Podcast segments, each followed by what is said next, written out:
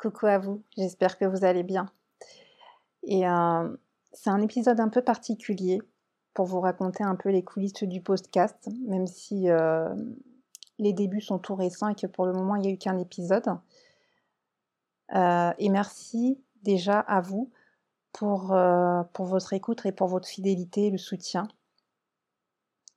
Alors pour vous raconter un peu comment ça se passe en coulisses, euh, parce que je viens de réécouter les deux premiers épisodes et ça me fait un peu rire.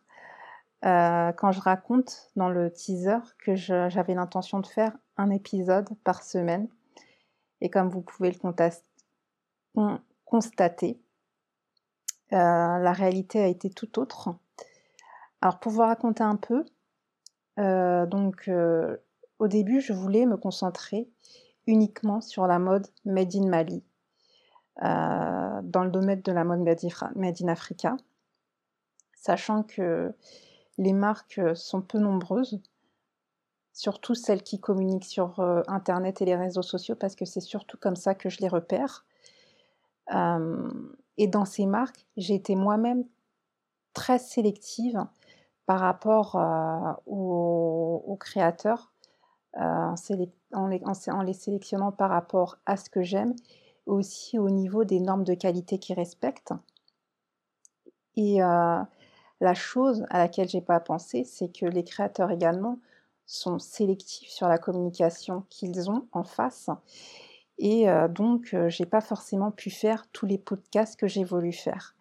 Donc, je me suis adaptée à, à la volonté du marché et également à, à ce que je veux faire en, restant fidèle à la qualité du travail que je, veux vous retransmettre. C'est pour ça que j'ai décidé d'élargir le champ du podcast à la mode Made in Africa de façon plus générale, euh, pour valoriser le travail euh, non seulement des créateurs du Mali, mais également de nos voisins et euh, du continent de façon générale par rapport au coup de cœur et aux créateurs qui veulent participer au podcast et euh, euh, qui, qui, ont envie de raconter leur histoire. Donc, et aussi la particularité que, que, j'ai rencontrée, c'est euh, que, et, que, et dont je ne me rendais pas compte avant d'enregistrer le premier podcast avec là de Sarah Collet. D'ailleurs, merci à elle d'avoir accepté d'enregistrer ce premier épisode.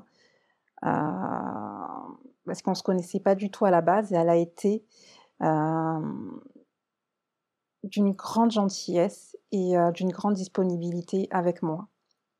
Donc merci à elle. Et ce que je me suis rendu compte, c'est que niveau qualité, enregistrer un podcast à distance et même au niveau du relationnel, euh, il y a quelque chose qui manque. Niveau qualité, la retransmission du son et, pas forcément euh, valorisante pour la personne en face quand on le fait à distance et qu'on n'a pas le matériel adapté pour enregistrer un podcast à distance. Même si après, je me suis en, renseignée auprès d'autres euh, producteurs de podcasts qui m'ont donné des petits conseils.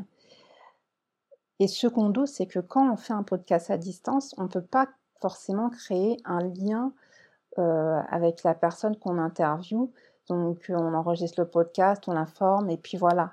Et c'est dommage parce que par rapport à, enfin, de ce que j'ai vécu avec le premier épisode, c'est que j'aurais beaucoup aimé rencontrer euh, Coudé Ducella qui fait vraiment des belles choses pour approfondir un peu les échanges.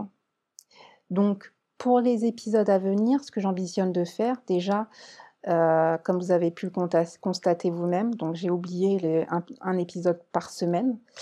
Je vais m'adapter non seulement aux personnes que j'ai envie d'interviewer, m'adapter à ceux qui acceptent de participer au podcast, m'ouvrir au marché du continent, euh, aux créateurs du continent, et essayer de privilégier les échanges en face à face, si possible, même si pour moi, c'est vrai qu'il est difficile euh, pour le moment d'enregistrer de, des podcasts en face à face, étant donné que j'habite à Bordeaux.